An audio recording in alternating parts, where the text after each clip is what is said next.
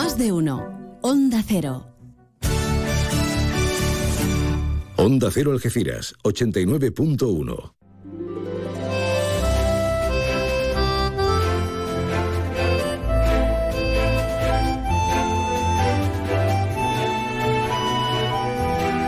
Más de uno Algeciras. María Quirós.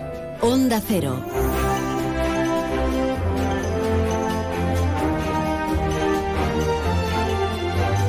Muy buenas tardes.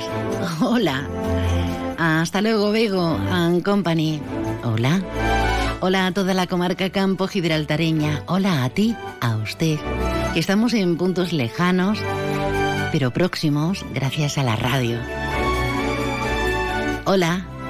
Nada, que estamos en pleno agosto ya. Es el primer día del mes de agosto de este 2023.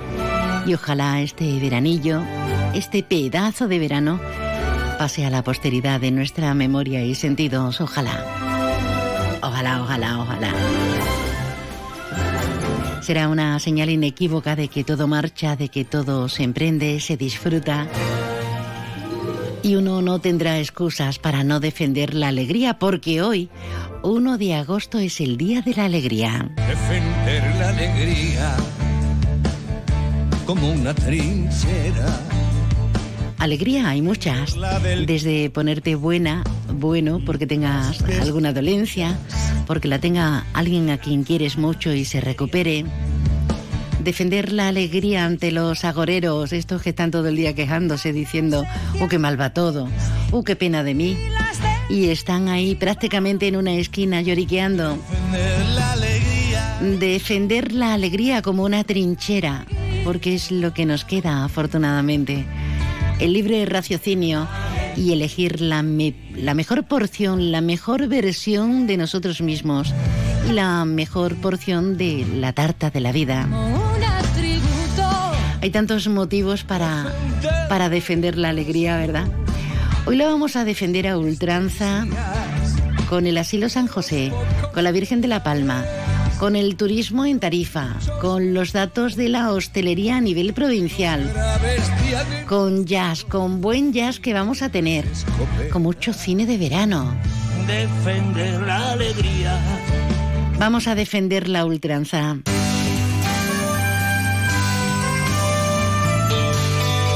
Y ahora la previsión meteorológica con el patrocinio de CEPSA. Vamos a conocer qué tiempo, qué climatología nos va a arropar hoy. Mucho calor, mucho calor. Bueno, ya lo veremos. Nos vamos de la mano de CEPSA hasta la Agencia Estatal de Meteorología. Javier Andrés, buenas tardes. Buenas tardes. Hoy en la provincia de Cádiz las temperaturas diurnas bajan. Se espera hoy una máxima de 33 grados en Arcos de la Frontera, 30 en Jerez de la Frontera, 29 en Algeciras, 27 en Cádiz y Rota. Hoy el viento será de componente oeste con algunos intervalos intensos, poniente ocasionalmente fuerte en el estrecho. Hoy el cielo estará poco nuboso despejado. Mañana las temperaturas se mantienen sin cambios o en ligero ascenso. Se espera mañana una máxima de 34 grados en Arcos de la Frontera, 30 en Algeciras 28 en Cádiz y Rota. Las temperaturas mínimas en la próxima madrugada de 22 grados en Cádiz, 21 en Rota, 19 en Arcos de la Frontera, 18 en Algeciras y Jerez de la Frontera. Mañana tendremos cielos con intervalos de nubes bajas por la mañana, sin descartar las nieblas, tendiendo a cielo poco nuboso despejado. El viento será de intensidad floja de dirección variable, aumentando a componente oeste, poniente en el estrecho con intervalos fuertes. Es una información de la Agencia Estatal de Meteorología. Gracias, Andrés. Qué alegría me ha dado. 18 grados por la noche en nuestro área de influencia en el campo de Gibraltar. Eso es maravilloso. Podremos dormir. Recuérdame que cuando tenga dinerito instalo el aire acondicionado. Hombre, la casa es vieja y va a ser muy complicado un aire acondicionado centralizado. Pero el aparato amén de tenerlo en el salón, instalarlo en la habitación de la reina, la reina madre que soy yo. Bueno, hablamos de, cosas importantes, de cosas relevantes, que el aire, no es que no lo sea, sí que lo es para mí fundamental y para tantos otros, ¿verdad? Y sin embargo nos, nos conformamos. Hablamos de noticias antes de entrar en harina y en el desarrollo de los temas que tenemos preparados. Pues vamos a empezar con la OPE. la operación Paso del Estrecho. Los puertos de Algeciras y Tarifa han embarcado entre el viernes 28 y ayer lunes 31 un total de 133.624 personas y 32.074 vehículos en el marco de la OPE. Cuatro días críticos de los puertos que han sido valorados por las autoridades competentes de forma muy positiva.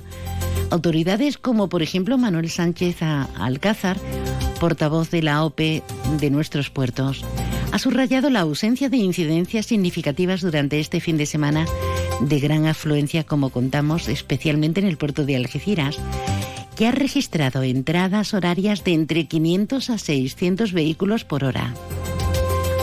De momento, la tónica general, pese a esta intensidad, a estos picos de subida, es que no hay noticias reseñables. Eso es muy bueno, muy positivo. Y hoy tenemos que hablar nuevamente del acceso sur en Algeciras. El Ministerio de Transportes, Movilidad y Agenda Urbana, el MITMA, está ejecutando las obras de duplicación de la carretera nacional 350 en su acceso sur al puerto Bahía de Algeciras. Ya saben que están financiadas por los fondos europeos Next Generation. Y vamos a lo concreto. Para garantizar la seguridad de los trabajadores y usuarios, será necesario el corte total de esta vía entre los puntos kilométricos 700, 0700 y 1300 desde la intersección con la barriada del Saladillo a la glorieta de Varadero. El corte se hará efectivo, según el Ministerio, a partir de esta medianoche, de martes a miércoles, a las 12 de la noche, y tendrá una duración estimada de cuatro meses.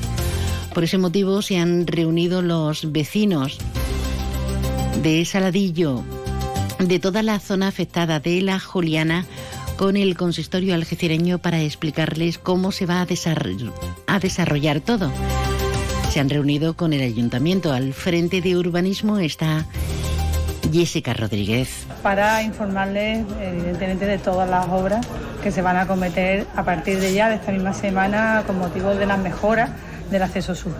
Evidentemente, eh, estas actuaciones van a causar molestia, vamos a intentar que sea lo menos posible, ya que se tiene que cerrar provisionalmente el paso de acceso de la Juliana Saladillo Vamos a intentar que sea el menor tiempo posible, aunque las actuaciones durarán en torno a cuatro meses, pero luego las mejoras no solamente en infraestructura, en los viales, sino en acerado, en arbolado, en zonas verdes van a ser muy importantes. La mejora sin duda, pero habrá que tener mucha paciencia, ¿no?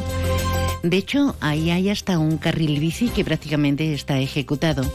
Con un importe de casi 300.000 euros conecta las rotondas del Varadero y la de entrada al Saladillo en la calle Federico García Lorca. José Ignacio Landaluz, el alcalde, ha estado de visita allí. Vamos uniendo distintos carril bici para hacer los recorridos completos de la ciudad. Ahora vendrá otro carril bici que irá, que lo hace ya eh, carreteras, que va hasta los pastores y completa este recorrido que decidimos de aquí del Varadero, que ya se puede ir hacia la zona de San García, eh, que va hasta el Saladillo y del Saladillo hasta la zona, como he dicho, de los pastores lo hará carreteras. Y nos cambiamos de, de municipio, nos ubicamos en Castellar de la Frontera, en uno de los pueblos más bonitos de nuestro país. ¿Y por qué lo hacemos? Porque el Boletín Oficial de la provincia de Cádiz ha publicado el anuncio por el que se somete a información pública el convenio en el que se recogen los compromisos adquiridos por los propietarios mayoritarios del sector Sons 1 y Castellar Norte y el Ayuntamiento de, de Castellar. Este convenio establece los procedimientos necesarios para sacar al mercado suelo urbanizado con destino preferentemente a la construcción de viviendas protegidas. La previsión, que sean 250 viviendas las construidas, de las cuales el 80% estarán protegidas. Adrián Vaca, alcalde de Castellar. Se inicia la, información pública del convenio de planeamiento para Castellar Norte. De nuevo, es otro paso importante que, damos para, seguir eh, en la búsqueda de ese objetivo de construir 250 viviendas para el municipio de Castellar. Viviendas que son necesarias, viviendas que están ya encima de la mesa, como, como hemos dicho varias veces, eh, para que la Junta de Andalucía la apruebe definitivamente el plan de sectorización. Bueno, Muchas obras que se mueven pues prácticamente en todos los municipios, en los ocho municipios del Arco de la Bahía, del campo de Gibraltar. Nosotros, no sé, me voy a pensar lo de Willy en un segundo. Primero vamos a darnos una vueltecita. Millán Urban anuncia la gran feria del sofá y el colchón. Aprovecha para cambiar tu sofá o tu colchón con los descuentos más grandes del año, con entrega inmediata y gratis. No son solo rebajas, es la mejor oportunidad del año para comprar tu sofá y tu colchón ahorrando hasta la mitad de precio y pagas sin intereses en 24 meses, con la garantía y la confianza total de Millán Urban. Descansa, ahorra y sé feliz. El agua te necesita. El agua de nuestros ríos, de nuestros lagos y embalses. El agua que riega nuestros campos y alimenta a nuestros animales. El agua que nos mueve y nos detiene. El agua que nos da vida cada día se está agotando. Ahorra más. El agua te necesita tanto como tú a ella. Sigue todos los consejos en elaguatenecesita.com. Junta de Andalucía. Si estás pensando en comprarte un coche nuevo, seminuevo o de ocasión, piensa en Móvil, tu grupo automovilístico de confianza en el campo de Gibraltar. Peugeot, Opel, Citroën, Fiat o Jeep son una de las marcas de tu nuevo coche. Visita sus instalaciones de Peugeot, Jeep y Fiat en carretera Málaga, kilómetro 108, en Algeciras, frente al Hotel Alborán, o las de Opel y Citroën en área El Fresno, zona de actividad logística, en la A7, salida 110, Los Barrios. Tu nuevo coche está en Móvil y cuenta con la confianza y garantía del Grupo Almina.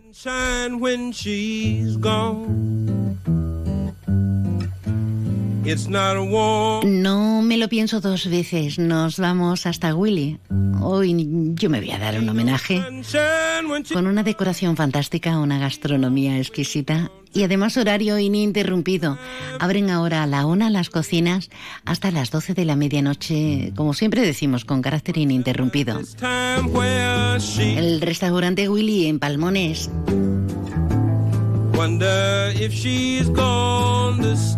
Y nosotros en Onda Cero, en www.ondacero.es barra emisoras Algeciras, y si no te descargas la aplicación directa, hoy en la 89.1, en tu radio FM, la de toda la vida. Déjanos tu mensaje en el WhatsApp del programa 629 80 58 59.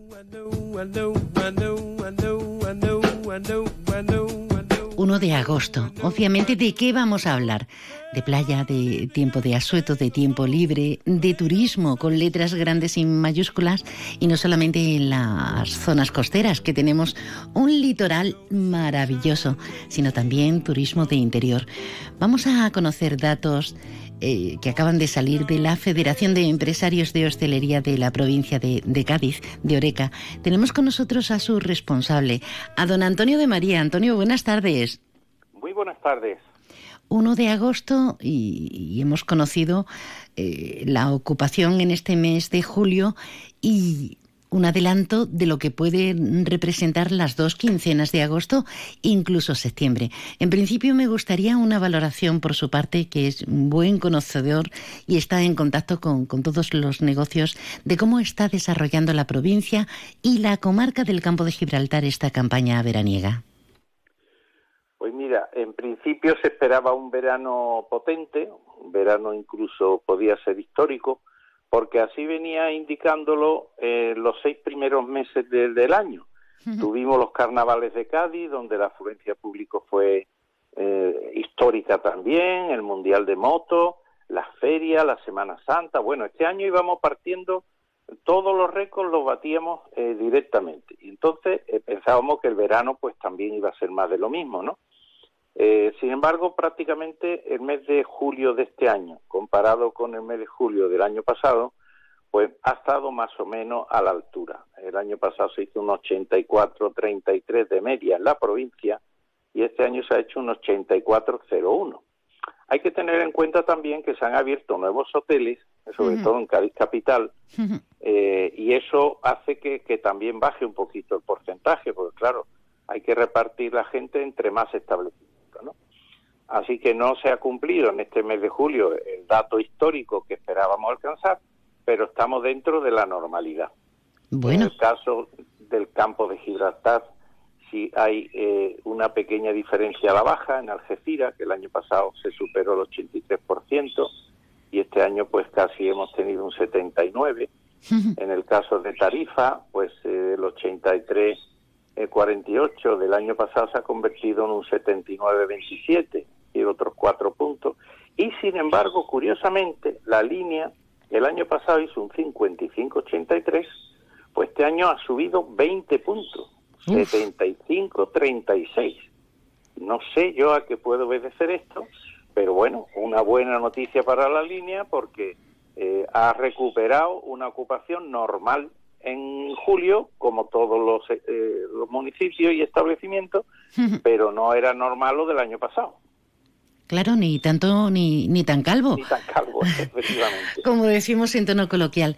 Em, ¿Cómo está evolucionando? Porque, claro, somos una comunidad autónoma de servicios y más en, municipios como nuestra zona tenemos las grandes industrias, el superpuerto, pero parece que, se activa cada vez más, dada eh, la, oferta tan interesante que tenemos en cualquiera de los ocho municipios de, la comarca.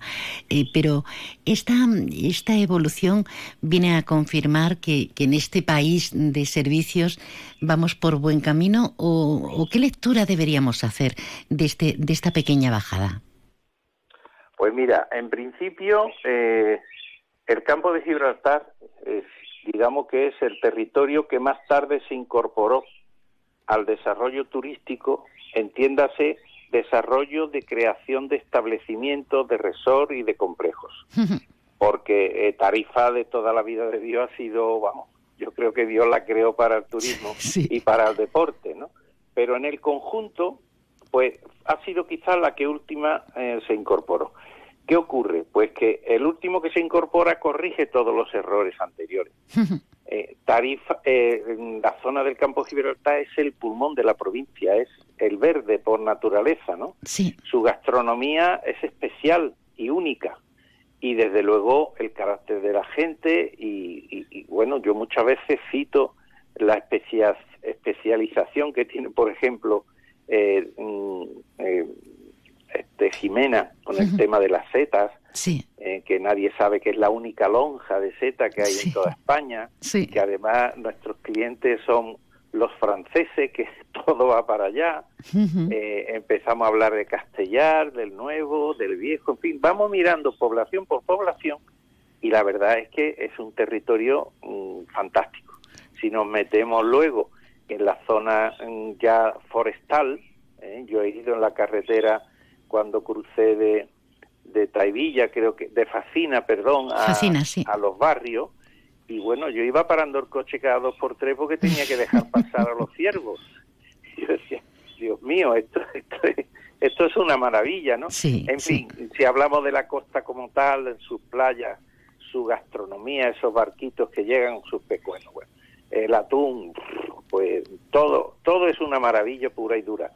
¿Qué ocurre? Pues que ahí no ha eclosionado, digamos, los grandes resorts y eso también es un valor añadido porque hay quien no le gusta eh, tener esas concentraciones tan potentes turísticas. ¿no?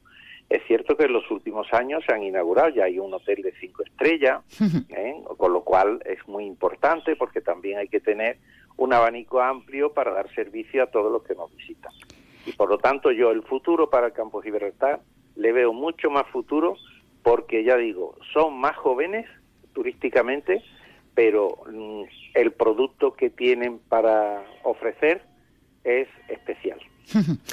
Además, eh, como centro gastronómico también estamos siendo cada día más potentes.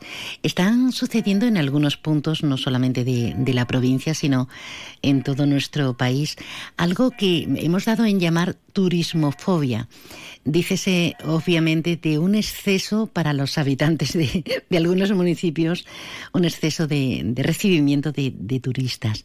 ¿Qué opinión le merece, sobre todo cuando vivimos, mm, como decimos, en buena parte del sector servicios?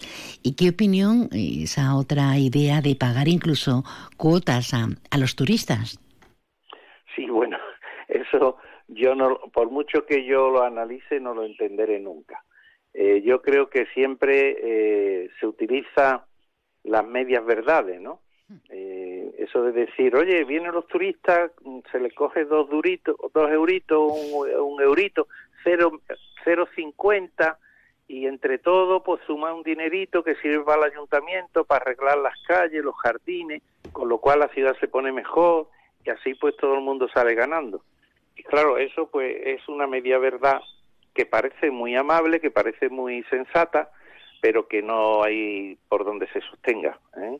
Es decir, no se puede, invocan en muchas ciudades, cuando salimos al extranjero, etcétera, etcétera. Bueno, pues mire, el extranjero que hagan lo que quiera. España es el primer país del mundo turísticamente y por algo será. ¿eh? Quizá los demás no lo son por algo, también seguro.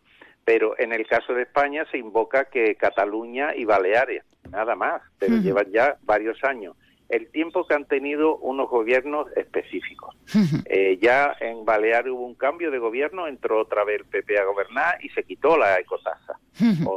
y, luego, bueno, pues otra vez volvió a entrar el PSOE y otra vez volvió a aplicar la, la ecotasa y ahora entra otra vez el PP, pues esperaremos que lo más seguro que también la quite. ¿no?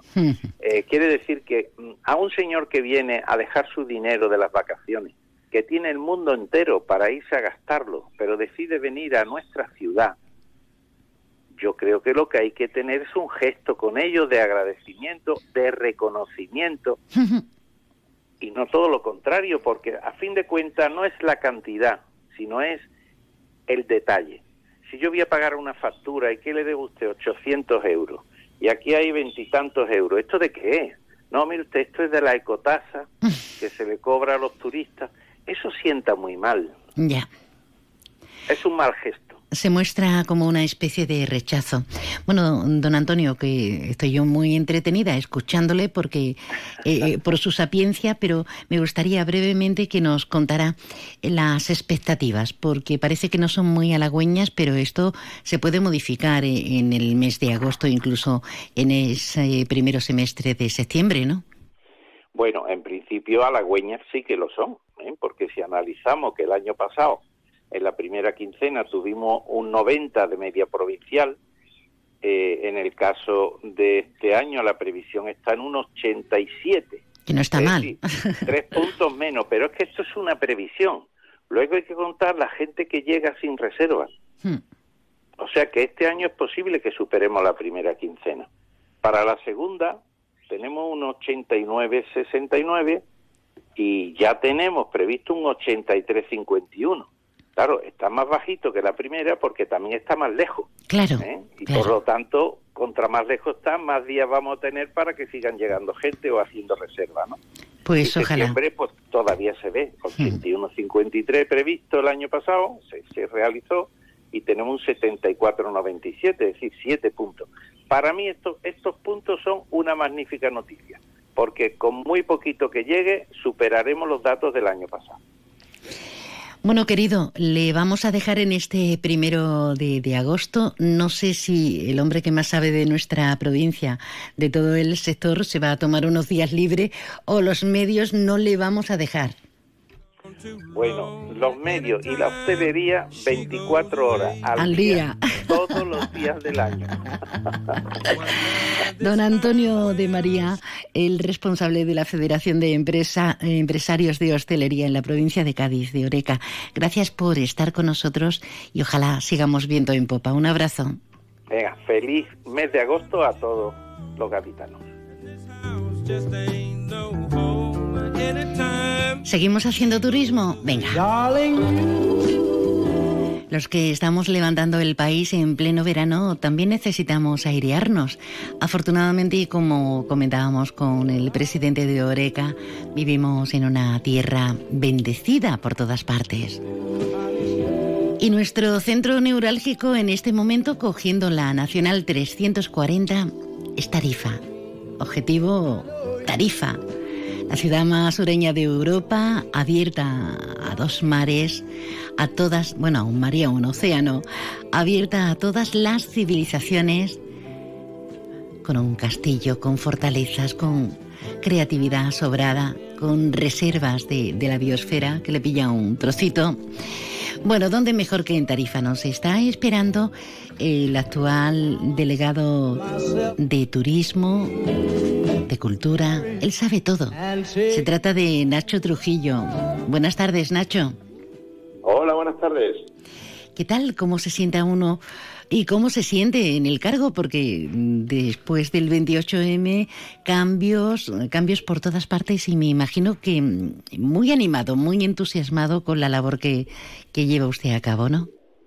Pues la verdad es que sí, la verdad es que tanto yo como mis compañeros estamos muy lesionados y con muchas ganas, mucha fuerza y bueno, y poner a Tarifa en el lugar que se merece si no lo está ya, porque Tarifa ha cogido un nivel ah, internacional, yo creo que ya no hay eh, viajante, no hay viajero que no identifique Tarifa por cultura, por gastronomía, por esos paisajes espectaculares, esas playas, esa fisonomía tanto urbana como con Necrópolis de los Algarbes, con mucha historia. Pues la verdad es que sí, la verdad que Tarifa por su eh, por su punto más meridional, eh, bueno, ha sido desde la, toda la historia, pues entradas de, de distintas civilizaciones y la verdad que tenemos que tenemos una riqueza cultural tremenda, muy, muy, muy tremenda. Pocos pocos sitios pueden tener tantas cosas tan tan diferentes en la historia como Tarifa. Lo que usted comentaba, los Algarbes, tenemos las ruinas romanas de Bailo Claudia, el castillo Guzmán el Bueno, la isla de Tarifa, que también tiene mucha historia, en fin, sí, sí. Y, eh, con el tema de, paisaje, eh, bueno, tenemos 25 kilómetros de playa útiles, que, son muchas playas, muchos kilómetros, y de arena blanca, como sabéis, tenemos las dunas, eh, y luego también tenemos mucha naturaleza, que quizás lo más desconocido de Tarifa, pero Tarifa tiene una naturaleza increíble. Tenemos el Parque, el parque Natural de los Arcos Nogales, donde bueno tenemos muchas especies de animales muy diferentes. Tenemos un pantano tenemos tenemos también una vegetación increíble muchas rutas de, bicicleta de senderismo que quizás por eso te decía al principio que, que, bueno que hay otro otro otros tipos de, de turismo y de deporte que, que quizá haya que potenciar un poco más lo que sí es cierto es que está siendo objeto de, cariño, de guiños cómplices desde numerosas latitudes. Será por eso, porque por ahí han pasado todas las culturas, desde fenicios, griegos, cartagineses y ahora las culturas actuales. ¿Cómo está Tarifa? Porque le preguntaba al presidente de, de Oreca acerca de la homofobia eh, turística que está habiendo en algunos lugares. Eh, está tan masificado Tarifa que algunos vecinos están incidiendo en que ya no pueden más, que no pueden descansar, que, no saben qué hacer con su vida. Bueno, es verdad que, las aglomeraciones, bueno, al final siempre están los beneficiados y los perjudicados. En este caso sí es verdad que hay algún sector de vecinos que, bueno, por el casco antiguo, por su idiosincrasia, las calles muy estrechas, se abarrotan de gente, y bueno, sí es verdad que, Mm, que hay algunas molestias, pero en general la gente está muy contenta y, y acepta muy bien al turismo. Aquí no homofobia no, no, no hay. Piensa que la mayoría de las familias, eh, directa o indirectamente, eh, viven del, turismo. El sector gastronómico también destaca como un punto de, referencia siempre apetecible. Eh, los sectores más implicados, como eso, es la hostelería, estarán encantados, ¿no? Nacho. Sí, sí, y además pienso una cosa que aquí tenemos productos autóctonos muy muy cotizados y muy y muy valorados en el sector gastronómico como es el atún del estrecho el atún rojo nuestro del estrecho. Eh, tenemos también eh, eh, la, la, vaca retinta que también es una una certificación bastante buena e importante. Tenemos el cerdo ibérico que también tenemos mm, vamos aquí tenemos la creo que es la primera la primera ganadería de cerdo ibérico de la provincia de Cádiz con su certificación y bueno tenemos productos muy muy muy buenos. La miel también tenemos miel propia tenemos quesos propios eh, tenemos conservas propias es decir que, que, da mucho mucho mucho de sí Eh, señor Trujillo, me está poniendo la miel en la comisura de los labios y nunca mejor dicho, porque a estas horas ya como que apetece, apetece echarse algo a, a- a los labios y a los sentidos. Pues nada, Eh. quieras, tenemos una buena melvita, canutera. Anda que no. A ver, y los pastelitos de aquí. Hombre, hombre, hombre. Eso ya vamos, el remate de los remates.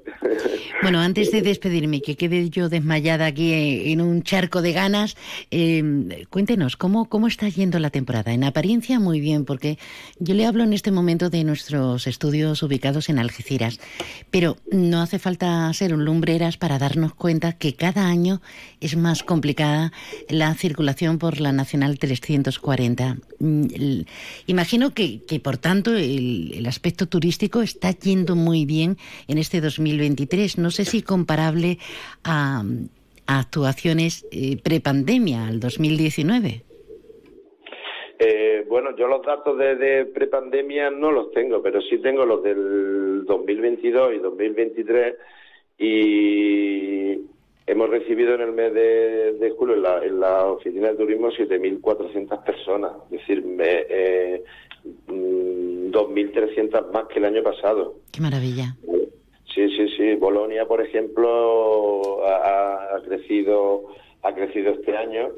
Tenemos una ocupación, hemos tenido una ocupación de un 80% y en algunos casos, como Bolonia, un poco más. ¿eh? Y durante mm, los fines de semana casi rozando el 100%.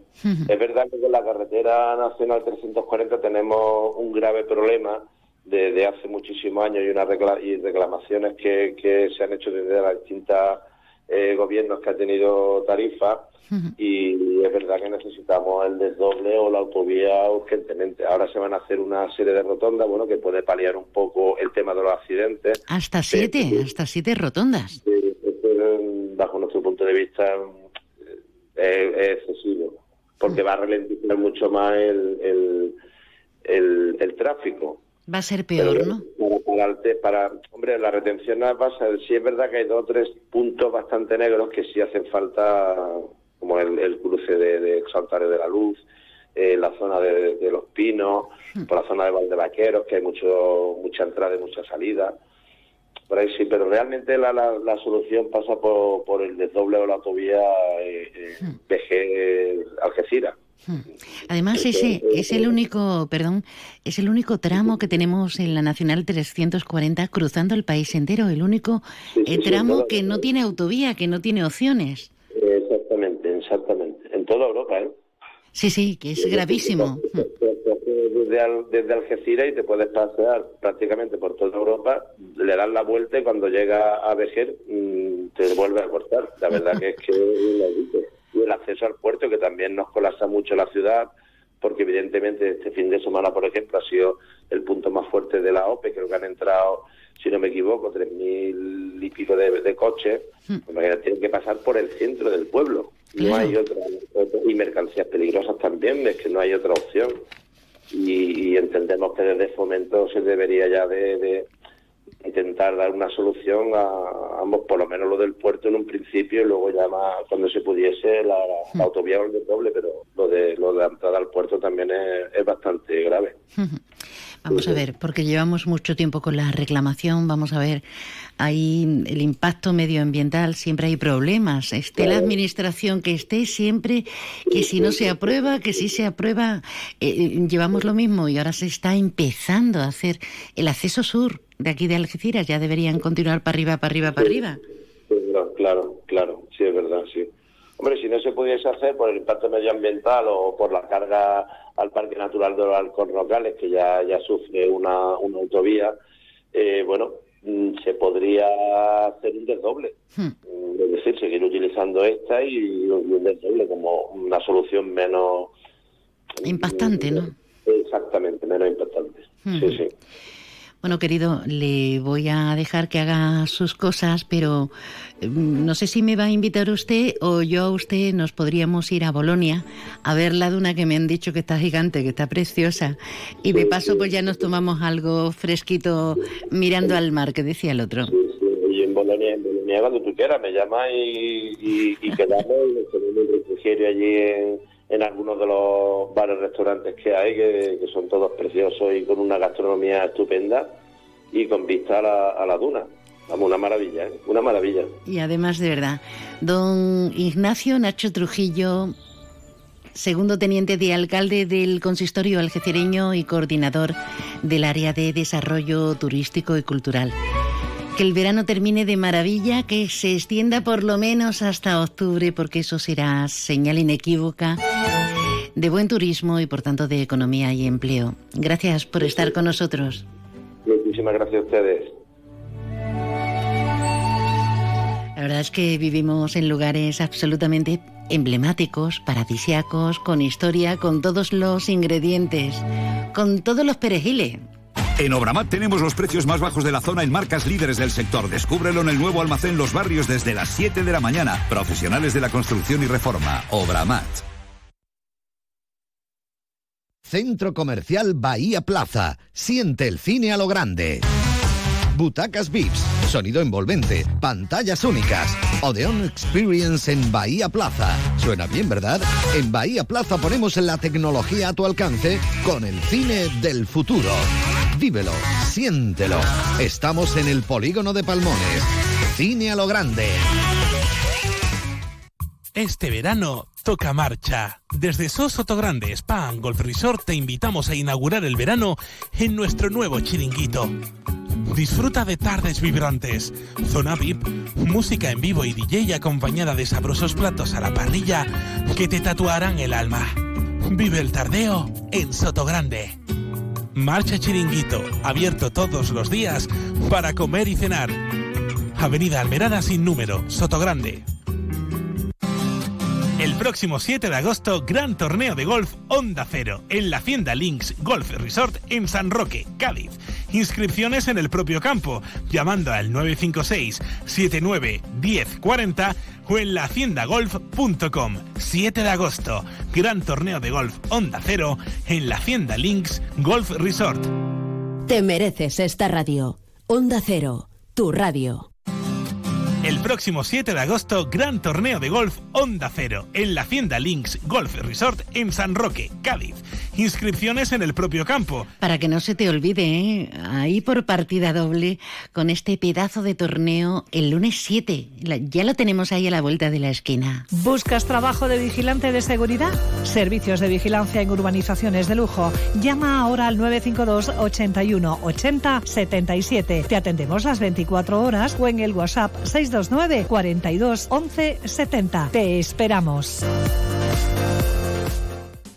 Ven a las rebajas de Descansa y encontrarás grandes descuentos en todas nuestras marcas.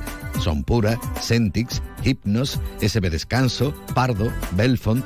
Financiamos tu compra hasta 24 meses sin intereses. Visítanos en Ruiz Zorrilla 36 junto a Correos o en la web www.descansaalgeciras.es. Disponemos de parking gratis para nuestros clientes en el Parking Plaza de Andalucía. Descansa, tu tienda de Algeciras, especialista en descanso.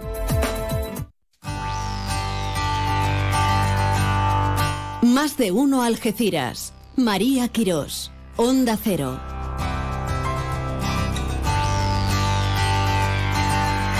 Acabamos de estar en Tarifa, pero podríamos regresar mañana. Porque la Fundación Provincial de Cultura de la Diputación de Cádiz celebra este miércoles 2 de agosto la segunda sesión de sus encuentros provinciales de cine. La cita, organizada con la colaboración del Ayuntamiento de Tarifa, tiene un epicentro, el Teatro Alameda, a partir de las 9 de la noche, para ver el universo de Oliver y mantener posteriormente un coloquio con su director, nuestro algecireño de pro, Alexis Morante. Tanta realidad tendrás que crearte un mundo hacia lo desconocido. Bueno, yo creo que sabe a, a eso, a, a jugar en la calle, a, a- a encontrar tu lugar, a ser el universo de Oliver es, es encontrar ese universo tuyo que, al que pertenecer, ¿no? Creo que eso es una cosa muy importante que, que a mí me ha pasado en mi vida que yo he viajado mucho, desde los 18 años me fui de Algeciras, pero tener siempre este lugar, este, este lugar del mundo al que volver y al que sentirme que pertenezco, es una cosa muy importante que me ha ayudado mucho en la vida. Y hasta el punto de que mi primer largometraje se basa en eso. Tienes una oportunidad inmejorable si no has visto el universo de Oliver. Nos vamos con este universo a las noticias, señales horarias de la una.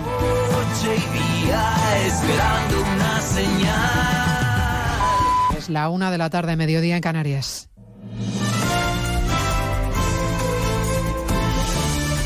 Noticias en Onda Cero. Buenas tardes, les avanzamos a esta hora algunos de los asuntos de los que hablaremos con detalle a partir de las dos en Noticias Mediodía, empezando por la última hora que acabamos de conocer. El gobierno español, como han anunciado antes, Francia e Italia trabaja ya en la evacuación de los españoles localizados en Níger tras el golpe de Estado en el país africano. Exteriores asegura que lleva días coordinando esta operación. Íñigo Ita. El Ministerio ha explicado que la decisión de evacuar a los ciudadanos españoles se debe a la ausencia de vuelos comerciales tras el cierre del espacio aéreo y la actual inestabilidad del país africano. Desde la Embajada Española en Níger han facilitado estos días a los españoles un correo electrónico y un número de teléfono de emergencias para coordinar la operación. El ministro de Exteriores en funciones, José Manuel Álvarez, ha hecho un llamamiento a los ciudadanos españoles que se encuentran allí para que contacten con la, con la embajada si aún no lo han hecho para tenerlos localizados y estar seguros de que se encuentran bien.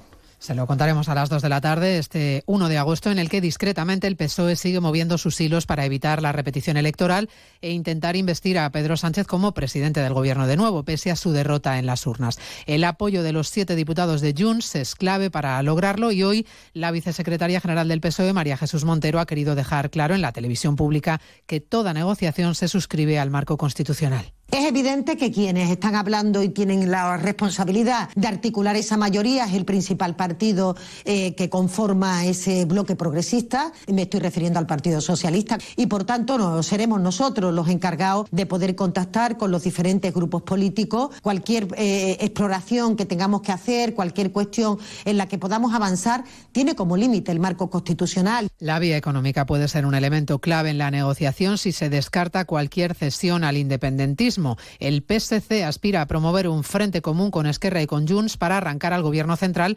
una quita a la deuda que Cataluña mantiene con el Estado a través del FLA. Una pretensión que está levantando ampollas entre el resto de comunidades. El presidente aragonés en funciones, Javier Lambán, ha exigido que se aplique a todos los territorios por igual. No valora los pactos, aunque apuesta Lambán por un gran acuerdo entre los dos grandes partidos. Aragón, Luis Puyuelo.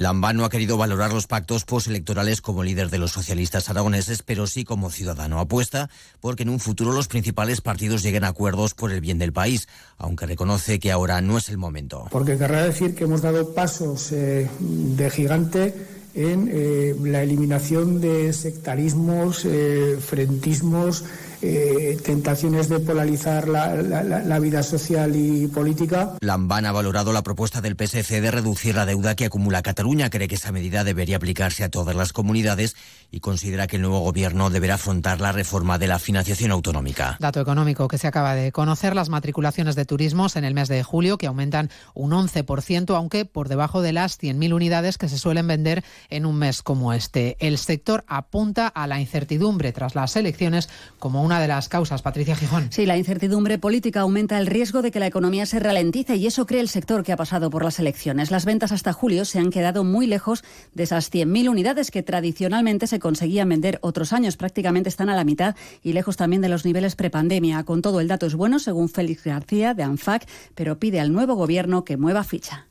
El gobierno debe priorizar, cuando esté formado, incentivar el mercado total de turismos y de vehículos en España, que ha de ser de 1,2 o 1,5 millones cada año.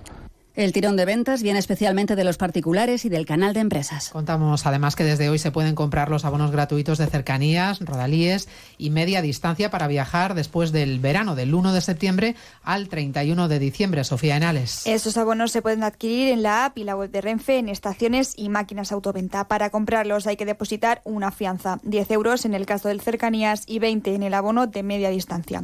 El dinero se devolverá si al finalizar diciembre el cliente ha realizado 16 viajes También se renueva la bonificación para los servicios Avant de larga distancia, que estarán a mitad de precio.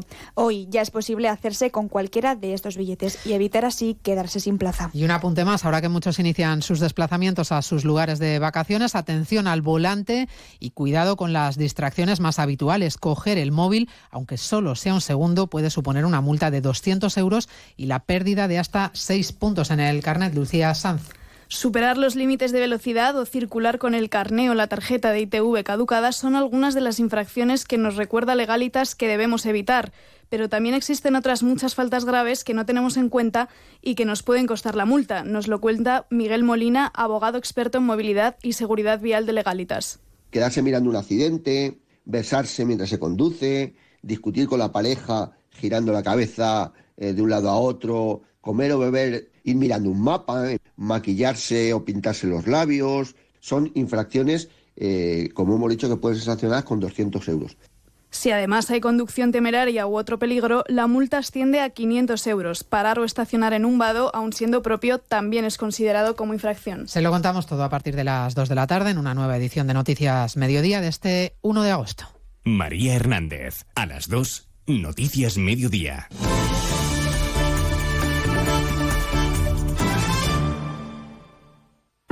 Si fumas, no tires las colillas por la ventanilla de tu coche. Nunca. Evitemos los incendios. Que este verano no vuelva a ser un verano de fuego. Onda Cero. Comprometidos con la sostenibilidad y contra el cambio climático.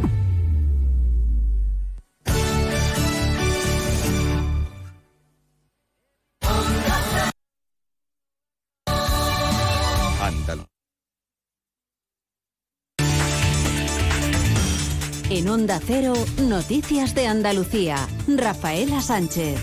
Buenas tardes. Hacemos hasta ahora repaso de la actualidad de Andalucía de este martes 1 de agosto, en el que la comunidad cuenta desde hoy con un nuevo plan regional contra la siniestralidad laboral que evite el elevado número de fallecimientos en el trabajo. La Junta de Andalucía, la Confederación de Empresarios y los sindicatos, comisiones obreras y UGT han firmado este martes el acuerdo. Cada dos días y medio muere un trabajador en accidente laboral en Andalucía. Solo desde enero a mayo de este año han perdido la vida 58 trabajadores en el Tajo, cinco más de lo que la perdieron en todo el año 2022. La construcción y la agricultura entre los sectores más afectados, como cuenta la consejera de Empleo, Rocío Blanco. Nos vamos a centrar en actuaciones, en actividades que, bueno, que suponen mayor tasa de siniestralidad. Estamos hablando de construcción, de sector agrícola, de trabajo en altura y en algunas que es un notable incremento de accidentabilidad en estos últimos tiempos, como la seguridad vial y el estrés térmico por calor.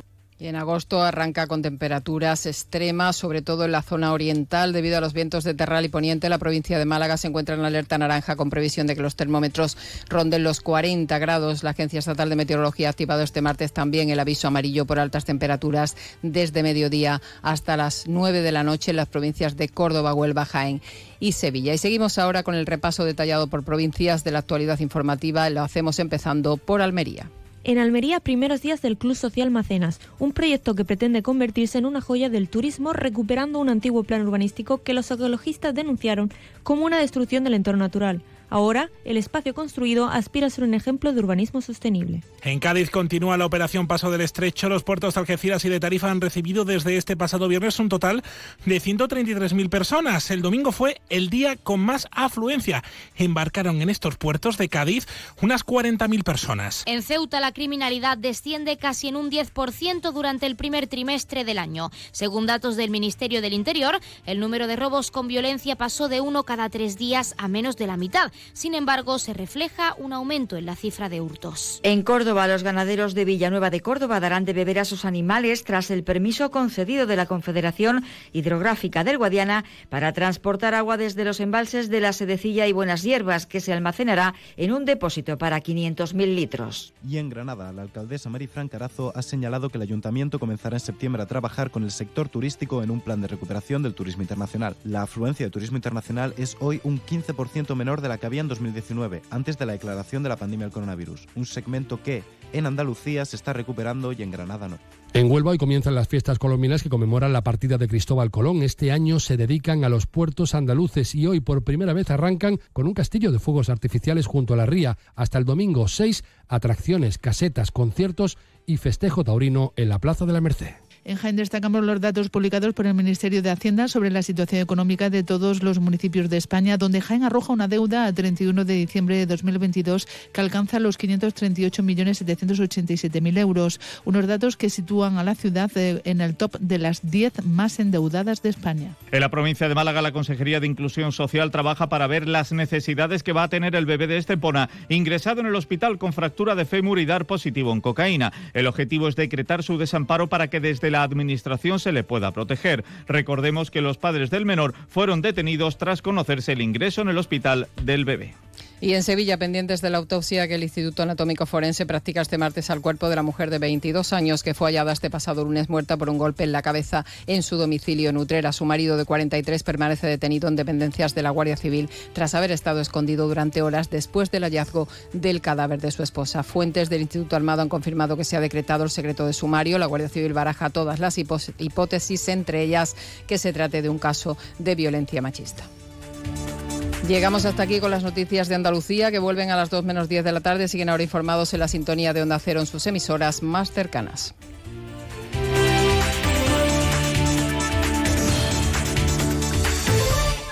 Onda Cero Andalucía, sobre todo. A todos nos gusta que nos pregunten y nos escuchen. ¿Qué relación tienen con el portero o el conserje de su casa? Aquí son muy propineros ustedes, ¿dejan propina? Es un pretexto maravilloso para hablar de historias de abuelos y de nietos. Cuéntenos, ¿qué les cantaban de pequeños para que movieran los dedos? ¿El palmas palmitas? ¿El cinco lobitos? Julia en la onda, un espacio donde todas las experiencias son importantes. Cada tarde a las 3 y cuando quieras en la web y en la app de Onda Cero, con Julia Otero. Te mereces esta radio. Onda Cero, tu radio. Únete a la revolución solar con Social Energy. Ahorra ya hasta un 90% de tu factura eléctrica y solo hasta el 31 de agosto te descontamos hasta 700 euros o si lo prefieres te regalamos un cheque en Amazon o el corte inglés. Pide tu cita en el 955 44 11 11 o socialenergy.es y aprovecha las subvenciones disponibles. La revolución solar es Social Energy. ¿Quieres estar al día de la actualidad deportiva? Aquí Radio Estadio Noche os lo contamos. Esto va a ser muy, muy intenso. Entrevistas, tertulia y análisis. Radio Estadio Noche. Aitor Gómez. Todo el deporte a las once y media de la noche y siempre que quieras en la web y en la app. Te mereces esta radio. Onda Cero. Tu radio. Onda Cero Algeciras, 89.1.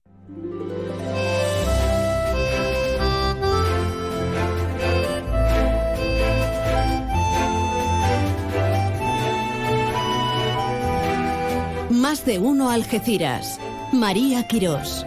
Onda Cero. Buenas, buenas tardes de nuevo. A la una de este mediodía, 12 minutos. Y tras la exposición de la actualidad informativa de este primer día del mes de agosto, pues aquí regresamos con asuntos domésticos porque estamos en familia. En nuestra comarca campo gibraltareña para cualquiera de los ocho municipios, o para usted, para ti, que ahora con internet es increíble, maravilloso. De vez en cuando recibo, recibo algún que otro mensajito de puntos tan, tan raros. Raros porque no está una acostumbrada, ¿eh? no por otra cosa, y, y no sé, y me emociona. Hablando de emociones, hoy celebramos el Día de la Alegría. Defendiendo la alegría, como decía Mario Benedetti, en esa versión que luego iniciara el bueno de Serrat y ese cuarteto épico. Pero es el día de las Alfonsinas, de los Alfonsos, de las Caridades, de las Veras. Pues nada, si celebras alguna cosita interesante, fabuloso. Me encanta. Vamos a meternos eh, en harina mm, o en manteca si es preciso.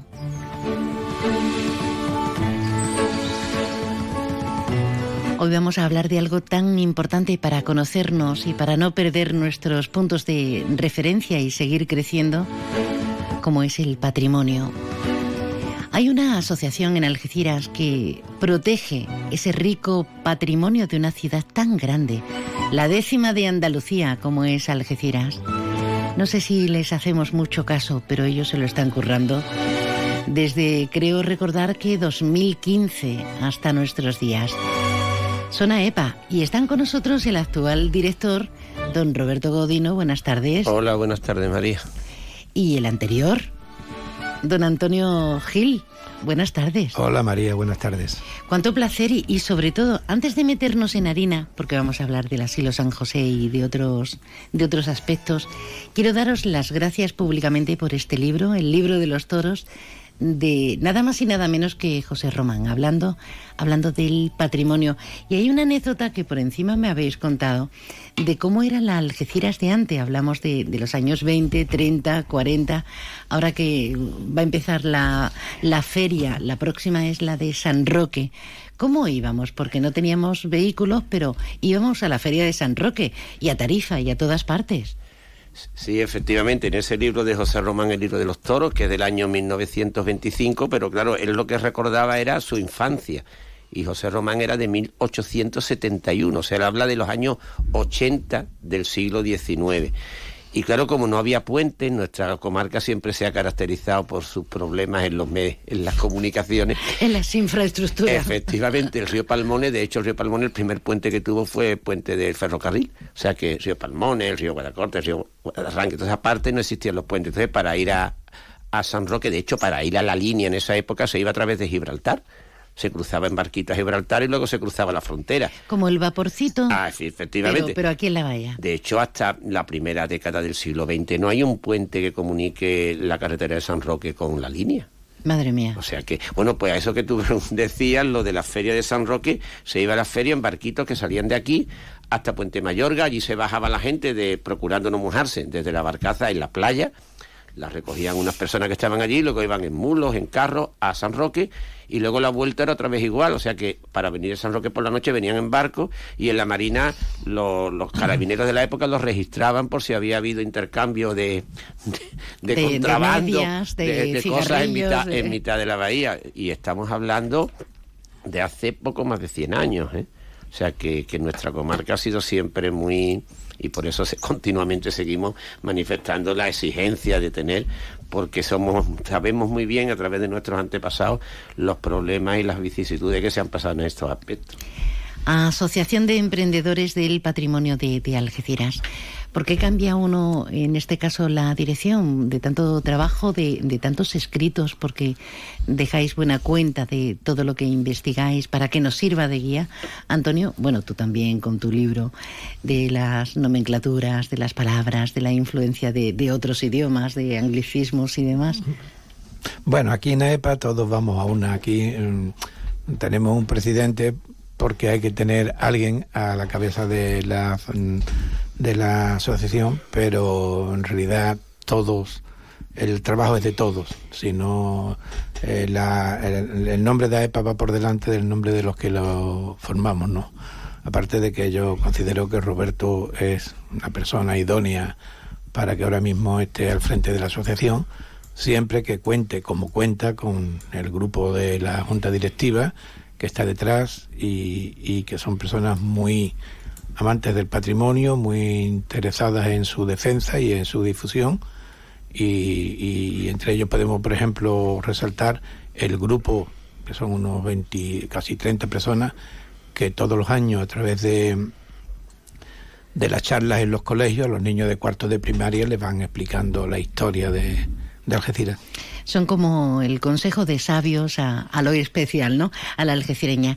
Bueno, la, la excusa que hemos encontrado es el asilo San José. No es la primera vez que hablamos de ello, pero sí vemos que no sucede absolutamente nada. De hecho, hay una iniciativa popular para recaudar, recabar eh, firmas y apoyar este arreglo eh, al menos de ciertas dependencias de, de, la capilla y demás, porque vamos a, a intentar simplificar para, para, ser más asumido el entendimiento. Eh, ¿Por qué es tan importante el asilo San José si no fuera porque hemos destruido tantos otros lugares? Eh, vamos a ver, nosotros siempre hemos, nuestra defensa, como tú decías, del patrimonio, parte de un principio de, de conocerlo. O sea, cuando te das cuenta que cuando se conocen los lugares, y no los lugares, se conocen las personas, al final todo lo que sea estudiar historia es estudiar a las personas que vivieron en determinadas épocas, en determinados lugares, y los edificios no eran más que los lugares donde hacían ciertas actividades. Entonces, cuando hablamos de defender, por ejemplo, el edificio del asilo, que si nos pasamos por la puerta por una fecha pone 1914, o sea, estamos hablando de 109 años, ese edificio se inaugura. ¿Y por qué se inaugura? ¿Quién lo hace? Hace falta que exista, que había antes. Y entonces empezamos a encontrar una cantidad de personas que en 1896, el día de San José de ese año, fundan porque hay una necesidad en la ciudad. Esta ciudad siempre ha venido mucha gente de fuera y a algunas les ha ido bien y a otras les ha ido mal. Incluso mucha de la gente que vive aquí llega un momento que tenía una edad, no había pensiones, no había como ahora hay, se ponían enfermas y hay dos instituciones fundamentales, el Hospital de la Caridad, que parte de la caridad de los algecireños, y el tema del asilo, que es un grupo de personas, sobre todo señoras, a cargo de una persona que era doña Dolores García de la Torre, de la que nunca más se hizo nada por ella, que piensan que aquí hace falta que venga gente para crear un asilo. Se crea un asilo en 1896 vienen cuatro monjas de las hermanitas de los, de los ancianos pionero, Pionero en nuestra zona, desde luego, Sí, sí, sí. Y, y además eh, llevan 20 años funcionando las monjitas. Hay una página que se llama hermanitas.net donde explican todas esas historias. Y vienen aquí a decir a cuatro monjitas y crean en el local del antiguo convento crean el asilo, el asilo le llamaban de la Merced, porque estaba en el convento de la Merced, pegado a la cárcel, aquello era un edificio del siglo XVIII fatal, que empieza a tener problemas casi de porque no se adecua bien. A pesar de eso, los ancianitos que eran, los primeros eran seis mujeres y seis hombres. Se sabe quiénes eran, todos. Con el paso del tiempo se van dando cuenta que hace falta una instalación mejor porque las necesidades son enormes y le ceden un terreno donde está ahora el Aquapar o el Bahía Par. Sí, Bahía. Por ahí ahí había un sitio que se llama el Cerro de las Monjas. Y parece ser que tiene algo que ver con esto porque le ceden un terreno, pero luego se dan cuenta que está lejísimo. Ellas tenían que salir a pedir con los ancianos. Vivían de la caridad, de las limosnas. Y entonces cuando le ceden el lugar aquí en el Calvario, ese edificio tarda en hacerse nueve años, desde 1905 a 1914. Es más, entre medias pensaron hasta en venderlo porque no eran capaces de terminarlo. Y luego, en el año 1920, seis años después de inaugurarlo, tiene hasta grietas. O sea, es un edificio con problemas siempre. Y claro, esos problemas mm, hacen todavía más meritoria la labor asistencial que estaban haciendo. Eh, las hermanitas de los pobres mm, realizan una publicación cuando se van a ir al nuevo, al nuevo asilo de San García, donde dicen que durante, desde 1896 a 1999 se atienden más de 4.300 ancianos en ese lugar. Pasan 190 monjas, madres de los, de los eh, ancianos desamparados, la, hermanita de los pobres que se les conocía, y cuentan toda la labor que hicieron, cómo fueron ampliando aquello, y sobre todo le dan mucha importancia a su capilla. Esa capilla, que se, la primera misa se da en 1914, en junio, hasta el año 99, que es cuando dejan el edificio, es una capilla muy importante para los recireños, además de un estilo arquitectónico mm. especial, neogótico, en inglés le llaman, con unas imágenes que fueron destrozadas, algunas de ellas, la mayoría, en el año 31. Unas vidrieras maravillosas. Unas vidrieras, además un edificio muy peculiar porque está embutido dentro del asilo, no tiene fachada, está dentro. Luego, mm, y ya digo, es un edificio muy importante para... Allí se celebraron muchas bodas, vamos a decir, entre comillas, de postín, muchas bodas. Aquí está nuestro amigo Antonio Gil, que por cierto... Ellos, ¿Te casaste allí? ¿Qué, año era? 1977, septiembre, día 17. ¿Y estaba en condiciones eh, la capilla, En perfectísimas condiciones. ¿Y qué ha pasado? ¿Qué ha pasado para que en el 99 ya las monjitas no estuvieran, eh, el espíritu con el que nació, con el que se creó ese asilo, no dejara de existir y estemos en, plena ruina? Es una pregunta extraordinaria, María. Eh, en 1999 el ayuntamiento de Algeciras eh, mm, construyó, bueno, inauguró el nuevo asilo que se encuentra en la zona de San García. En el mismo momento en que se le entrega la llave del nuevo asilo a las mojitas, el asilo antiguo queda ya en propiedad del ayuntamiento, propiedad que además conlleva la responsabilidad de mantenerlo. Entonces, eh, hasta el 2009 que fallece el padre Sebastián Araujo, eh, la capilla fue utilizada sobre todo para personas inmigrantes sudamericanos que a través del padre Sebastián pues le buscaban trabajo y daban una misa a los domingos, así que tenía cierta utilidad. En su fallecimiento ya la capilla se cierra Y en 2010 el ayuntamiento, por motivos de seguridad, eh, eh, declara, eh, cierra el, el asilo, incluso le cambia la cerradura para que nadie pueda entrar. Y fue el principio del fin. Y fue el principio del fin. Bueno, el principio del fin empieza en 1999, porque en esos 11 años no se hizo absolutamente nada. Hablábamos de esa iniciativa ciudadana, de esa iniciativa popular. Eh, se van a recabar fir- eh, firmas para, para evitar que se desplome, dicen literalmente, eh, el asilo San José de, de Algeciras, que no se derribe y que se, se reinstaure. Eh, tenemos con nosotros al promotor de, a uno de los promotores de, de esta iniciativa, que es el periodista José Manuel Serrano. José Manuel, buenas tardes. Hola, ¿qué hay? Buenas tardes, María. Gracias por, por atendernos. Tengo entendido que el profe Godino y, y el periodista Serrano han tenido algo que ver eh, a lo largo de la historia, ¿no? Hombre, he sido alumno de él y, y también vecino cuando vivía con mis padres. ¿Le pones cara, Roberto? Sí, somos amigos, seguimos manteniendo Claro, la somos amistad. amigos, claro. somos amigos, y hemos somos ido, amigos. mu- hemos ido mucho a ver a los Algeciras Club de Fútbol juntos, ¿verdad? Pese, pese a haber sido profesor y alumno, seguimos siendo amigos, pese a ello. Pese, pese. Oye, a mí me No. parece una iniciativa maravillosa porque AEPA está siempre promulgando, potenciando, haciéndonos conocedores de la importancia de estos puntos de, de referencia como el Asilo San José, pero hay nuevas generaciones a las que esto le puede sonar a chino, porque no lo conocen obviamente y lo que no conocemos, como decíamos anteriormente, no se llega a amar, no nos llegamos a, a pro- a preocupar. Eh, ¿Cómo surge eh, esta eh, estas firmas que vaya a, re- a recoger, no ya este día 5, que en principio era este fin de semana, sino lo dejamos para octubre, ¿no? Vamos a ver, nosotros, María, lo dejamos para octubre por las olas de calor que están viniendo y demás. Nosotros queremos plante- hacer un planteamiento, ¿no? Eh, mira, yo tengo ahora 49 años. Hoy, hoy, 1 de agosto del 2023, hace justo medio siglo que mis padres se casaron ahí. También. O sea que tampoco, hoy, hoy hace 50 años. Hoy hace 50 años. Oye, ahí to- Que nosotros- solamente se casaba la gente VIP, es lo que, lo que No, nos no decía Godino. No, no- no era lo del, de las bodas de postín, no, no eran, no es un dato totalmente riguroso, porque estos dos eran auténticos humildes y ahí se estaban casando, ¿no? Pero lo que quería decir, María, y a la gente que está ahí en la mesa, a los que vuelvo a saludar, ¿no? Es que nosotros estamos en otro planteamiento, en un planteamiento un poquito más, entre comillas, beligerante, aunque por supuesto no le vamos a meter fuego al ayuntamiento ni nada de eso. Pero nosotros vemos que aquí faltan cosas, es decir, el patrimonio acaba por conocerse, ellos hacen una labor fantástica, maravillosa, de investigación, de difusión, súper necesaria, pero nosotros vemos que aquí hace falta un poco más de movilización bien entendida, por supuesto, y constructiva, porque si no aquello se va abajo. ¿Qué pasa? Que nosotros somos una generación ya de algecireños un poco cansados y, y creo que los mismos que están en la mesa se van a alegrar, un poco cansados de llorar al pueblo en Facebook porque solamente tenemos fotos de lo que fue. Yo creo que nos van a entender perfectamente, incluso creo que se van a alegrar.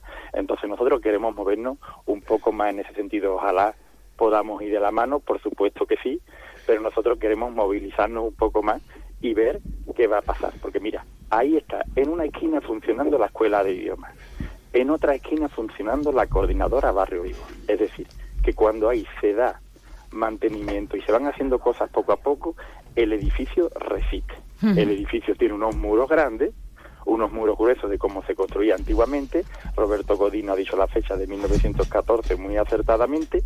Y si ahí se toma interés y se toma eh, acción en el tema, ese edificio se podría recuperar. Además de que estamos hablando todo el día de la reactivación del centro urbano de Algeciras que se muere re- que se muere sin remedio. Ya. ¿eh? Así que yo creo que el planteamiento está claro, ¿no? Bueno, querido, entonces nos vemos en octubre. Antes nos El 7 de veremos, octubre, pero el 7 de octubre. Antes ojalá nos veamos, pero para la firma a partir del 7 de octubre porque nosotros no podemos tener a la gente firmando con las olas de calor que, que están viniendo. No debemos, si nos quejamos tanto para votar, no tendríamos el más mínimo derecho ni razón. Eh, querido José Manuel Serrano, gracias por estar con nosotros, que sé que no podías estar físicamente, pero ahí está el tío. Gracias y un abrazo. Un abrazo para todos. Hasta luego. Un abrazo. Oye, en un momento, ¿eh? En un momento, dos bodas. Espero, espero que no como la mítica peli de cuatro bodas. Sí. Y, y si buscaras también muchísimas comuniones, sobre todo de Sí. los niños del Colegio General Castaño. Los niños del Claro. General Castaño, yo he hecho, me acuerdo, ejercicios espirituales la semana antes de Semana Santa, de los años 73, 74, los niños del General Castaño, que yo estaba allí, íbamos a, a la capilla del asilo. ¿Por qué tenemos esta dejadez encima? Y esto no es película ni pregunta de, examen, pero a mí me da la sensación que las diferentes generaciones tenemos poca querencia al terruño, a, esta Algeciras que tantas alegrías y dádivas nos da y sin embargo eh, criticamos continuamente y no somos capaces de dar un paso adelante y reconocer que esta es una tierra bendecida, pero toda la comarca y estoy convencida, pero que por culpa de, de la no fiscalización que hacemos a autoridades, administraciones y demás, y por nuestra propia culpa, se va destruyendo de alguna forma. Hombre, la cronología de, del devenir de la, de, la, de la destrucción poco a poco de, de la capilla, porque nosotros queremos dejar bien claro que una cosa es el asilo en su conjunto y otra cosa es la capilla. Nosotros, sobre todo, queremos defender Y que se salvar, ¿no? restaure y salvar la capilla. El lo demás entendemos que hay incluso hay negociaciones con la Universidad de Cádiz para hacer una residencia universitaria que nos parece bien.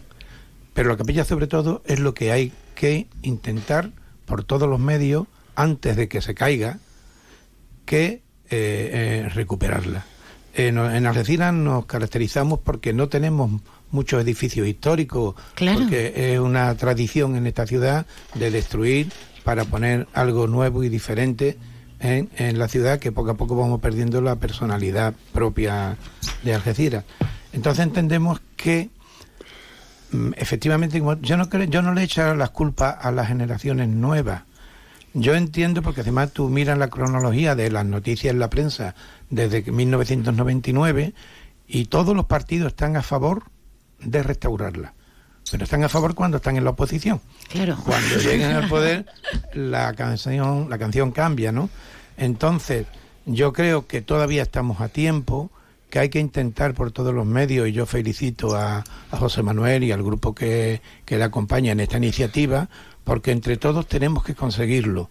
Sí, mm, estamos muy cerca, la capilla está muy cerca de, del centro interpretativo Paco de Lucía y se Y ha sería perdido una ocasión, claro, madre mía. por, por aquello que ya no tiene fines religiosos, pues sería un, un lugar idóneo para conciertos, eh, conferencias, eh, exposiciones, es que el sitio es idóneo. Y también le damos un poco de más vida al centro de la ciudad, que poco a poco vemos cómo va, va apagándose. ¿no? Hay un vídeo que el de Fobia que rodó allí Diego Valdivia, el pianista y compositor, que ha sido un toque de, apertura para muchas mentes que desconocían que tuviéramos esa joya. A mí me ha parecido una idea fantástica, lo hizo hace relativamente poco tiempo, pocos años, y me parece fantástico porque volvemos a reiterar, no se puede amar lo que se desconoce. Entonces nos tiene que sembrar ese prurito añadido, ¿no? De, de- orgullo, de decir, hombre, vamos, vamos todos a una.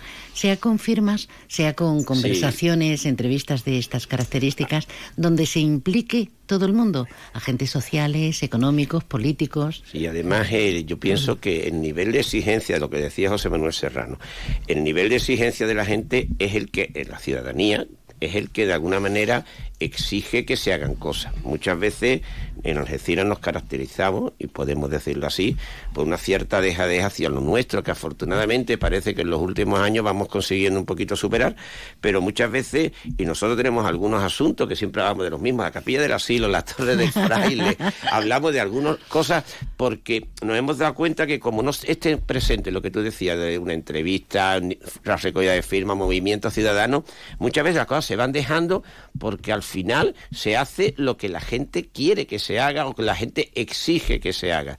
Y claro, primero está el conocer las cosas que tenemos, como tú dices. Si no sabemos que existe la capilla, es muy difícil defenderla. Pero una vez que la tenemos y pasan los años y vemos el deterioro y vemos que va- pasan y sabemos que tiene que ser difícil, si no probablemente se hubiera hecho antes, ¿no? Pero claro, desde que se proyecta que las monjitas se van a ir, el asilo se va a ir a San García, pues se proyectó mucho antes de que se fueran, ¿no? Hasta ahora han pasado veintitantos años y en esos veintitantos años un proyecto, es decir, ¿qué hacemos con esto? Porque está en el centro, porque es importante, porque tiene eh, recuerdos de muchísimas personas, porque es un porque está en el lugar donde decía Antonio que va a estar el centro Paco de Lucía y porque, oiga, pasamos por allí y lo vemos como está y se nos cae un poquito el alma a los pies, ¿no? Y decimos, no vamos a ser capaces de hacerlo y por eso cualquier campaña ciudadana, recogida de filas, todo lo que sea hay que apoyarlo porque es la única manera de que además cuando viene gente, es decir, afortunadamente cada vez viene más gente de fuera y pasea por la ciudad y hay sitios que hacer y cosas que hacer y hombre, un poquito no quedamos en muy buen lugar, ¿no? No quedamos en muy buen lugar. ¿Cómo fue aquella, aquella boda, Antonio? Año 1977, los dos hechos un pirulí, enamoradísimos. Seis de la tarde, padre Cruzeira, y la verdad que estuvo muy, muy, muy bonito, muy bonito. Dentro de poco se cumplieron los 50 años que, que ojalá podamos visitar la capilla y que esté totalmente totalmente restaurada. Yo quería hacer hincapié en una cosa aquí, María. Aquí se da una circunstancia de que los jardines del asilo están, están incluidos en el catálogo de protección especial del ayuntamiento y no la capilla. Entendemos nosotros desde AEPA que es fundamental para la capilla, para la restauración, que como hemos pedido en la Comisión de Patrimonio, este catálogo se revise y se incluya la capilla y que además sea declarada bien de interés cultural. Porque estos serían dos la protección definitiva. Y nosotros le hemos propuesto a la delegación, a la delegada Pilar Pintor, delegada de Cultura y Patrimonio Histórico, porque entendemos que eso vale dinero, mucho dinero, y que a lo mejor no mm, habrá que pedir ayuda al exterior. Pero de, eh, mm, realizar un concurso de ideas a escala nacional entre arquitectos, que a lo mejor nos dan una idea que le, le añade belleza al asilo, a la capilla, y además eh, hace que a lo mejor la reforma no valga tanto dinero. Mira, ahí tenemos un ejemplo claro con el, con el mercado Ingeniero Torroja, que es una joya, y a lo mejor resulta que no solamente conseguimos eh, que no se que no se destruya totalmente, que no se hunda, que no se pierda, sino que además añadimos belleza. Aquí vamos a poner un punto y seguido, porque hay mucho de lo que hablar, así que retomaremos. Aquí tenemos a la Asociación de Emprendedores de Patrimonio de Algeciras, AEPA, AEPA 2015, a don Antonio Gil y a don Roberto Godino, eh, que ha sido un lujo. Gracias por, estar aquí. Muchas gracias. Y enhorabuena por, por la labor que hacéis, de verdad, que me parece inconmensurable. Gracias a ti, María.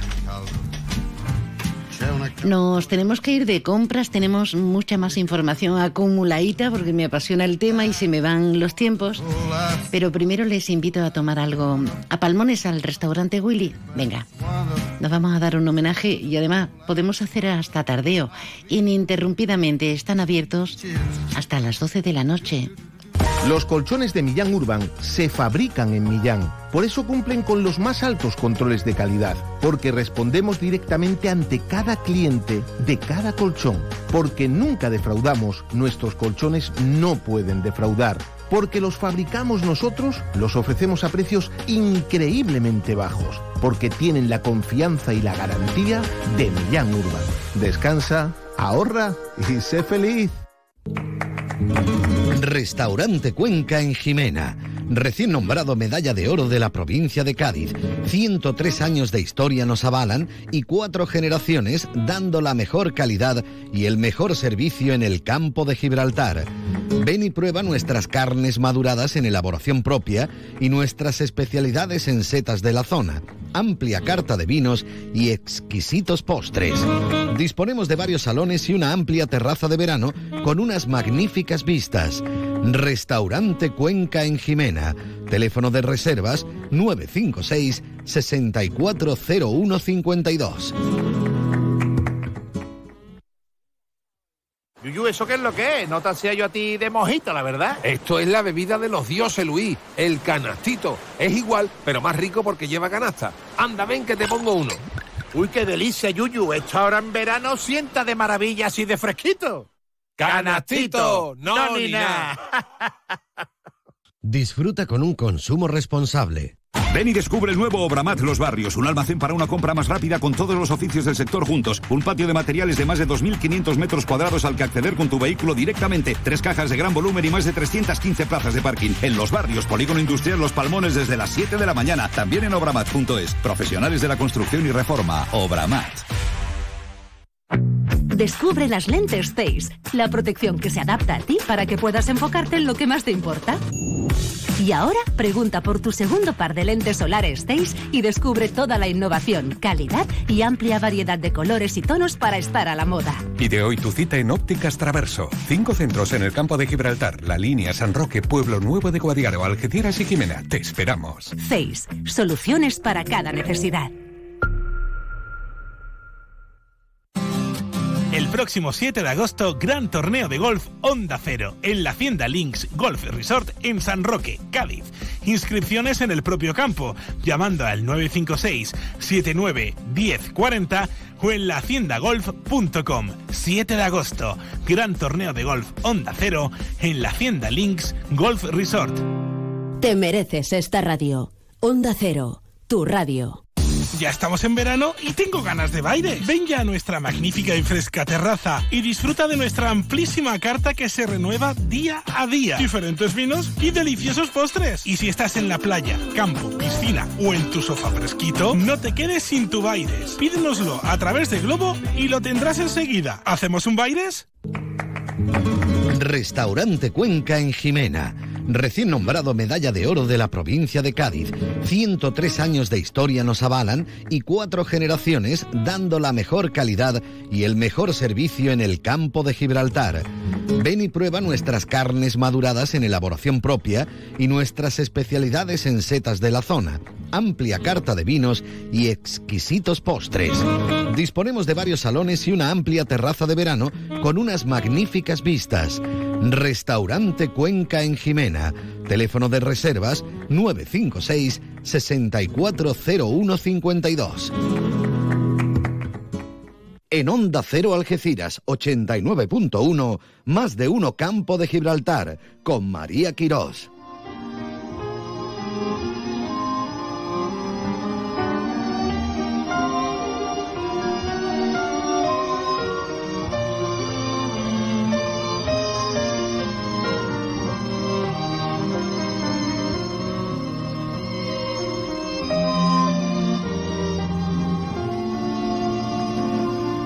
El cine de verano tiene puntos de, interés, de sensaciones, de emociones que nunca olvidamos. Tiempos maravillosos para algunos. Para otros hay la rememoranza y la remembranza diciendo, ay, qué felices. No, cada tiempo tiene su encanto. Pero tenemos ya los últimos coletazos del cine de verano en nuestra comarca. Bueno, los penúltimos, ¿eh? Hoy martes tenemos cazafantasmas más allá en la ribera de Marlín, en el puerto de Sotogrande.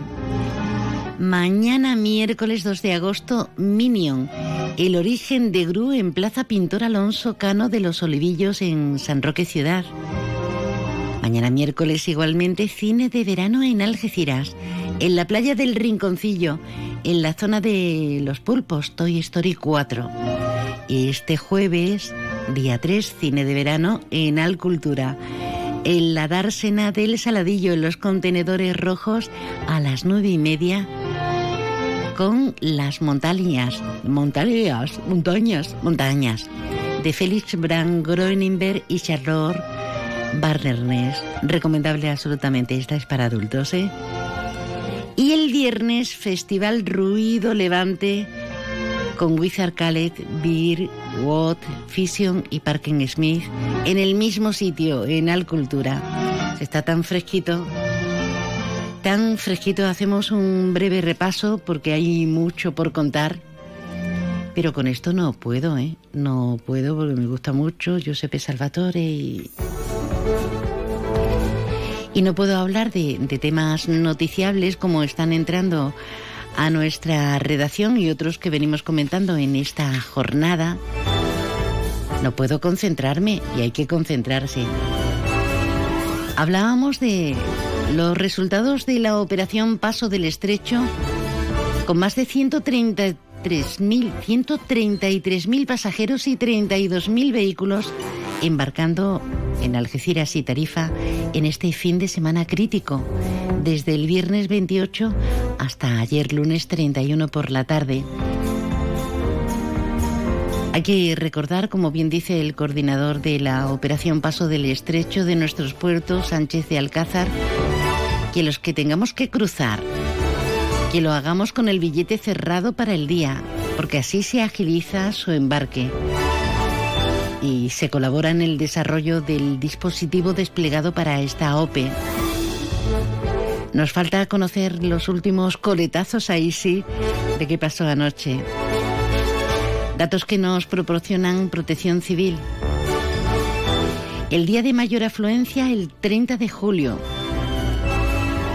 Embarcaron más de 40.000 personas este domingo, como decimos, entre los puertos de Algeciras y Tarifa. 34.000 lo hicieron desde el puerto algecireño y 6.500 desde Tarifa. Un orgullo y una felicitación desde muchos sectores a todo el dispositivo, que ya saben que tiene el centro neurálgico precisamente en nuestra bahía de Algeciras. Y hablando de noticias, se quejan el Partido Socialista del último informe de tesorería. Dicen que el Ayuntamiento de Algeciras es moroso y sigue generando deuda. En respuesta a lo que ayer nos contaba la delegada de Hacienda, María Solanes. Un trimestre más vemos como el informe trimestral de morosidad es demoledor, es demoledor eh, negativamente hablando para las cuentas del Ayuntamiento de Algeciras.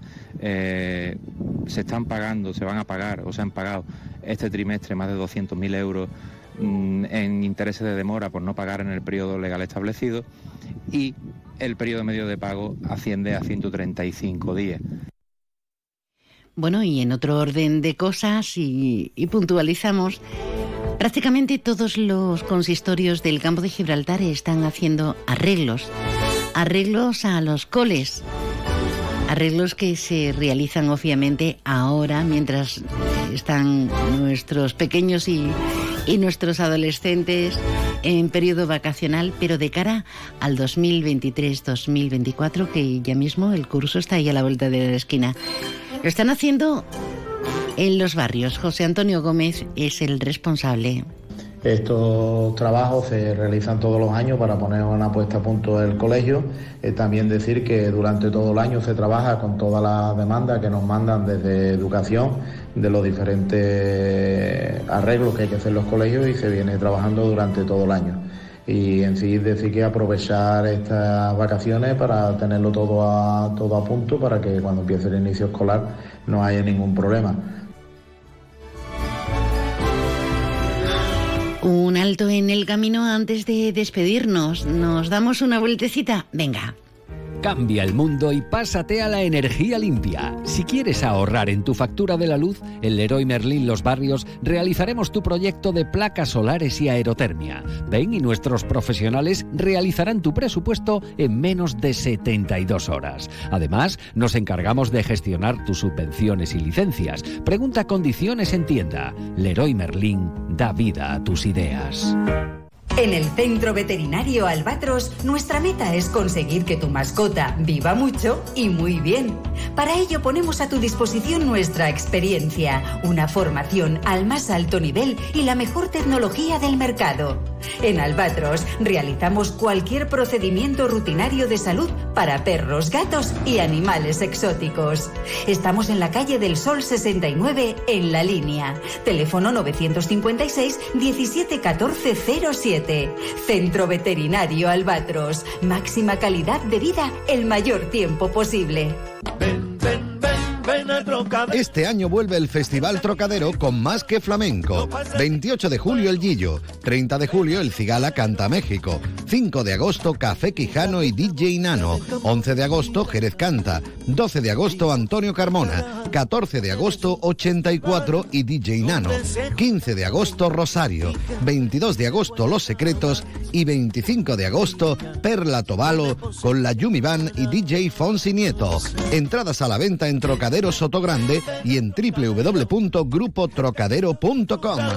Lo pasa rico y muy bueno ven a Trocadero. Espabila, sal de casa, viaja, demuestra al mundo que puedes salir de tu zona de confort.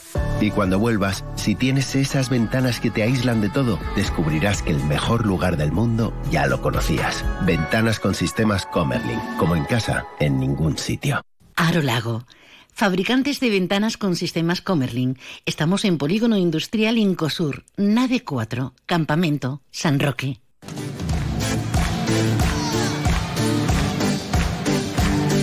Esto es Onda Cero, esto es más de uno Algeciras, más de uno Campo de Gibraltar. La vida siempre es vida, siempre y cuando le pongamos ganas, ilusión, emociones. Mañana más y mejor. Que tengan un gran día, que tengas un gran día, que la suerte te acompañe. Gracias.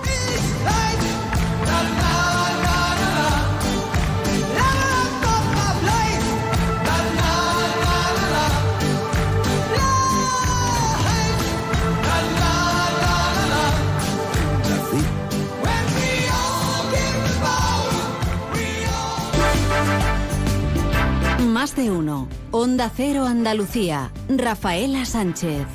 Buenas tardes. Andalucía cuenta desde hoy con un nuevo plan contra la siniestralidad laboral tras la firma a tres bandas entre Junta, empresarios y sindicatos. Cada dos días y medio muere un trabajador en el Tajo. Solo de enero a mayo de este año han muerto ya 58, cinco más de los que perdieron la vida en 2022. La construcción y la agricultura entre los sectores más afectados. Y agosto arranca con más avisos por altas temperaturas. La Agencia Estatal de Meteorología ha activado este martes el aviso naranja en Málaga, en las comarcas Costa del Sol y Guadalhorce, con máximas previstas de 40 grados. También aviso amarillo por altas temperaturas desde la 1 y hasta las 9 de la noche en las provincias de Córdoba, Huelva, Jaén y Sevilla. Más de uno. Onda Cero Andalucía. La Junta de Andalucía, la Confederación de Empresarios y los sindicatos Comisiones Obreras y UGT han firmado este martes un nuevo plan regional contra la siniestralidad laboral que evite el elevado número de fallecidos en el trabajo. Marta Guerra. Y es que cada dos días y medio muere un trabajador en accidente laboral en Andalucía. Solo desde enero a mayo de este año han perdido la vida en el Tajo 58 trabajadores, cinco más que en todo 2022. La construcción y el sector agrícola entre los más afectados, agravando además por las olas de calor y el estrés térmico, como ha indicado la consejera de Empleo, Rocío Blanco. Nos vamos centrar en actuaciones, que, en actividades que, bueno, que suponen mayor tasa de siniestralidad. Estamos hablando de construcción, de sector agrícola, de trabajo en altura y en algunas que es un notable incremento de accidentabilidad en estos últimos tiempos, como la, la seguridad vial y el estrés térmico por calor. Los empresarios abogan por la cultura preventiva como pilar estratégico para evitar accidentes. Argumento similar al de los sindicatos que les reclaman más vigilancia y control tanto a ellos como a la Administración. Nuria López es la secretaria general de